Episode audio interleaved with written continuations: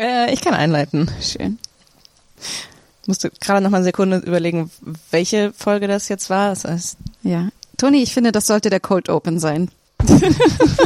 This is a show with comedy, ha ha ha ha. Where Janina attempts to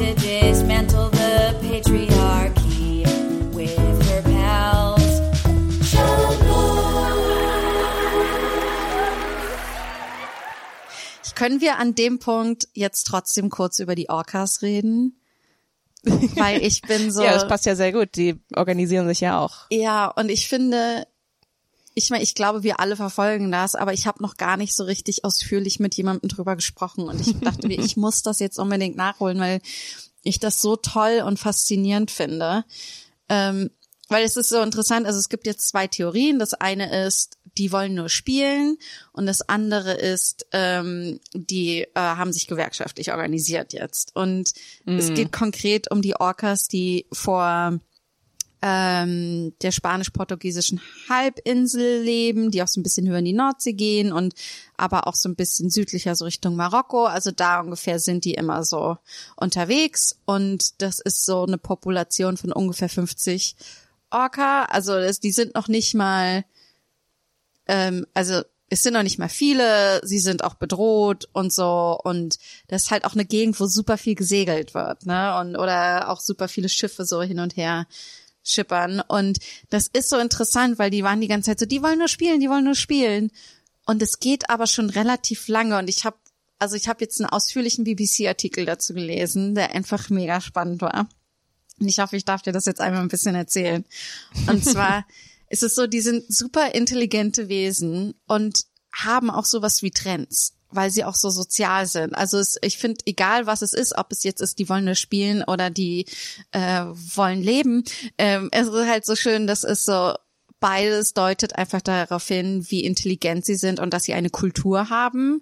So, und das manchmal gibt es halt, und jetzt ist die eine Theorie, ist das halt so eine Gruppe von diesen 50, ähm, wo, wo es dann halt auch Gladys ähm, den Ringleader gibt und sowas. Und die, ähm, die haben halt, was die machen, ist, du hast die Boote, die da langfahren und die haben Ruder, was so nach unten ins Wasser geht. Also so eine Fläche wie, wie beim Delfin oben oder wie bei einem Orca oben, die Flosse, nur dass sie so ins Wasser zeigt. Und ähm, genau.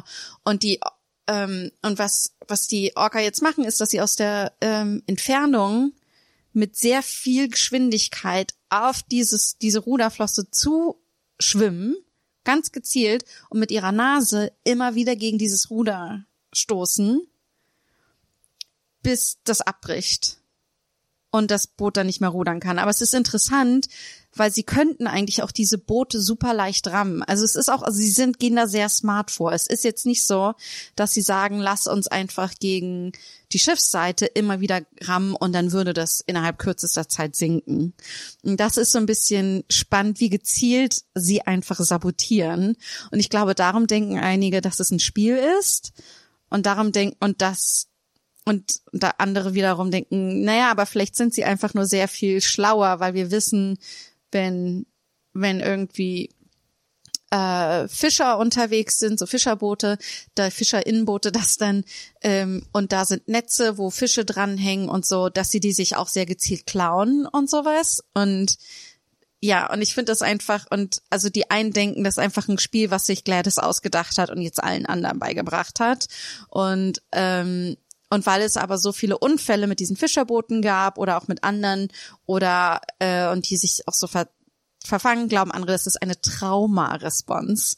Und ich finde einfach, ich glaube, diese Unterschätzung, dieses, die können sich gar nicht gewerkschaftlich organisieren, ist für mich halt sowas wie, ach, die werden bewusst klein gehalten, damit man sie nicht ernst nehmen muss. Man sagt jetzt, es ist ein Spiel. Auch wenn ich, selbst wenn es ein Spiel ist, finde ich es mega. Aber gleichzeitig denke ich mir so, ist das nicht ein bewusstes Kleinhalten zu sagen, die können ja gar nicht sich gegen die Menschen wehren, die in Lebensraum seit Jahren schon super schwer machen, irgendwie Mhm. so. Also überleben und so.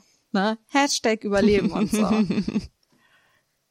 Na, ich, ich denke mir halt auch so, ähm, man kennt das ja so von von Krähen zum Beispiel. Also es ist jetzt ist, das ist jetzt durchaus ähm, schon bekannt, dass es ähm, dass es Tiere gibt, die sich ähm, wirklich organisieren gegen ähm, gegen Feinde und gegen Menschen auch oft. Also ähm, aber ja, wie du sagst, es ist eigentlich spielt es schon fast keine keine Rolle, weil es ein sehr gezieltes Interagieren mit einer fremden Technologie ist. Also Ja. ich weiß, hast du diesen Artikel? Ich habe ihn nicht gelesen, ehrlich gesagt, weil ich den äh, den Aufmacher so komplett Banane fand. Ähm, äh, im, Im Atlantic war so ein ähm, war so ein äh, Opinion Piece, ähm, wo im Prinzip so gesagt wird, so ähm, könnt ihr nicht auf der Seite von den Orcas sein? Aber warte, ich muss das nachgucken, weil es ist echt so was?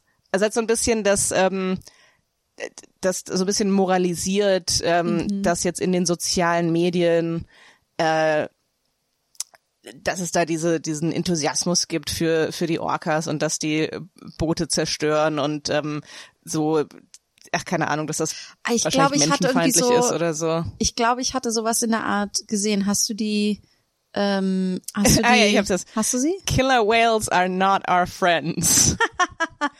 Stop rooting for the orcas ramming boats. Äh, Wie gesagt, ich habe das gelesen und war so, ah, ich, ähm, wie gesagt, ich, ich äh, habe im Moment so begrenztes äh, Aktivitätspotenzial. Ich, ich glaube, ich Ja, ich habe es auch nicht gelesen, weil mir war schon klar, allein, dass sie den Begriff Killer Whale benutzen, zeigt doch einfach, also ne, das ist ja auch einfach so, das äh, so ein Schimpfwort, was man einfach nicht benutzen darf für ja, aber ähm, halt ja so ähm, transparent halt ja. auch einfach so. Ja, ähm, ja. Hallo, ihr findet die Wa ihr findet die Killerwale gut und auch so. Wie gesagt, ich habe gerade gesehen, es Hm. ist sowieso ähm, äh, nur für für Subscription. Ähm, äh, deswegen äh, kann ich jetzt gar nicht den ganzen Artikel überfliegen, aber es ist halt so ein, ach, äh, es ist so ein bisschen so, was, wie, warum, warum, warum haben wir Zeit, solche Artikel zu schreiben? Total. So, als ob da jetzt Leute aktiv, äh, weiß ich nicht, losfahren würden und und und die Wale aktiv unterstützen beim beim Boote zerstören. So was zum wa- was ist es ist einfach nur dieses so oh das ist jetzt so eine Tendenz, dass man sagt oh die ja macht die Boote kaputt, aber aber die aber das kostet doch alles Geld und Ach, Toni, warum hast du nie Mitleid mit Milliardären und Milliardärinnen? Wirklich. Ich glaube, wenn du da einfach mal ein bisschen mehr Empathiekapazität für hättest. Ich habe ich habe so kurz nämlich gedacht dann so, warte mal, oder vielleicht sind da irgendwie irgendwelche ArbeiterInnen gestorben oder so bei so Angriffen, so, aber nix. So, es hat halt, es hat halt wirklich außer, ähm, ja, außer, außer halt finanzieller Schaden ist da halt gar nichts entstanden. So, Ja, ich glaube, es ist halt, es macht halt schon Angst, ne, wenn man auf so einem Boot sitzt und auf einmal kommen halt diese riesigen Tiere auf einen zu und machen- und machen Klar. bum, bum, bum. So, das verstehe ich total. Ja, aber es hat, also es sind halt auch nur Segelboote, die sie angreifen. Es ist nicht so, dass sie auf andere Boote losgehen. Irgendwie, Ja, finde ich, ähm, ich frage mich, wie viele Verhaltensweisen von Tieren wir missinterpretieren, weil wir denken, die würden uns niemals angreifen oder niemals zurückschlagen oder so. Und denken nur, ach, guck mal, ist ja süß, wie die spielen, aber eigentlich organisieren sich alle Tierarten miteinander. Irgendwie. Und dann ist es zu spät, wenn wir es mitbekommen. Äh, ja. und auch nur Ja. so Tierarten, von denen man es nicht, äh, nicht erwartet. Und ich, Eichhörnchen.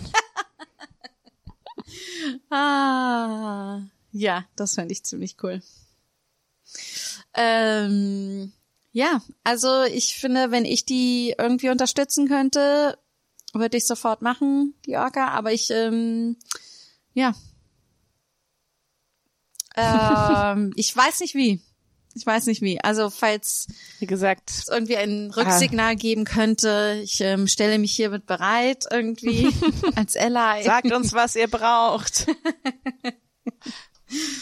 ja. Ne, weil das Letzte, was man machen will, ist ja dann irgendwie so als ähm, so als möchte gern Savior ankommen und ähm, so gar nicht das ähm, und einfach irgendwas machen, ohne nach dem ähm, institutionellen Wissen der Orcas zu fragen. Also das muss schon Ja. eine Bewegung sein, die von den Orcas geleistet wird. Ja, gleichzeitig möchte ich natürlich nicht, dass die die Bildungsarbeit für mich machen, aber ich glaube, ich brauche irgendwie, ich brauche einen AA Anker, ähm, weißt du, irgendwas, wo ich weiß, ah, hier ist ein guter Punkt, wie ich euch optimal unterstütze oder sowas, ja.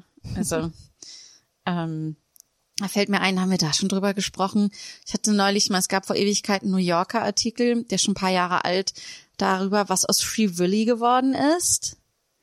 Der, also aus dem, Oh, aus ja. dem Orca, der Free Willy gespielt hat. Und das hat ja, der Film hat der so eine, das war im ersten Film ein echter, also ein Orca. Und dann haben sie gesagt, hey, aber eigentlich müssen wir den in echt befreien. Und dann wurden super, super viel Geld investiert, um das zu machen, weil der hat eigentlich zu einem Zoo gehört. Dann wurde er zu einem Aquarium irgendwo äh, in Washington State. Dann wurde er irgendwo in die Nähe von Island. Also das, der wurde so nah langsam, man hat so langsam so einen Auswilderungsprozess mit ihm gemacht. Und dann hat man ihn in, äh, in vor Island, da hat man ihm extra was gebaut, dass er da mal hin kann. Es gab eine Station, die aufgebaut wurde, nur, also eine Insel vor Island, sich nur um ihn zu kümmern. Und man hat halt gemerkt, dass der einfach so sehr an Menschen gewöhnt war, dass er sich nicht mehr richtig eingliedern konnte in in so ein, in die Orca, in so eine Orca-Gruppe irgendwie. Und dann war er immer nur so Außenseiter. Und ist dann irgendwann ist er dann, also es war so so ein offenes Areal, das hat man sozusagen so gemacht, man ist morgens mit dem rausgeschwommen und dann wieder zurück mit so einem Boot, ne? Also einfach mit dem Boot raus, erst hinterher und wieder zurück. Und so hat man versucht, ihn immer tiefer ins Meer zu bringen. Und irgendwann war er länger weg und dann kam er wieder und dann war er ganz weg.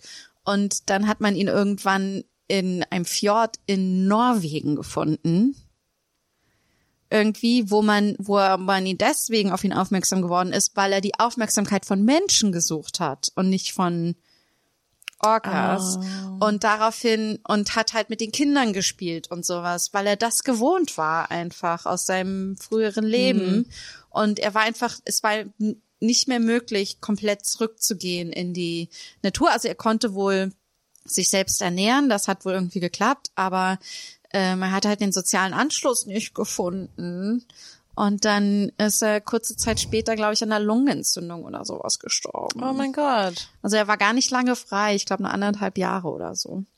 Ähm, Ja, Ja, das macht halt auch total Sinn, dass du halt nicht einfach sagen kannst, okay, ciao, Freedom, Ja. bye. ja, und ich meine, es ist natürlich toll, da auch so zu viel investieren, aber gleichzeitig das sind, die haben so viele Millionen ausgegeben, um diesen einen Wal zu, äh, das ist nicht ein Wal, es ist ja ein Delfin, um diesen einen Orca zu retten. Und äh, so viele Millionen, die man eigentlich generell in den Tierschutz hätte stecken können, dass so Tiere gar nicht erst in die Situation kommen, dass sie so lange in Gefangenschaft leben oder dass man generell bessere segelschiffreie genau Routen durchs äh, durch den Atlantik hat oder sowas. Genau. Ähm, Ja, klingt halt auch so ein bisschen,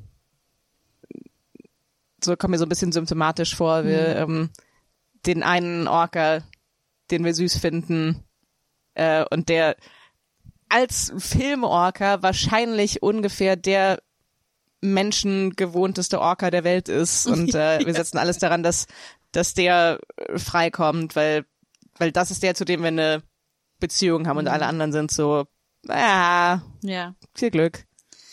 Ja, vielleicht ist es aber auch, dass dass diese Gruppe, dass die Free Willy getroffen haben und die haben sich gedacht, das darf uns nicht passieren.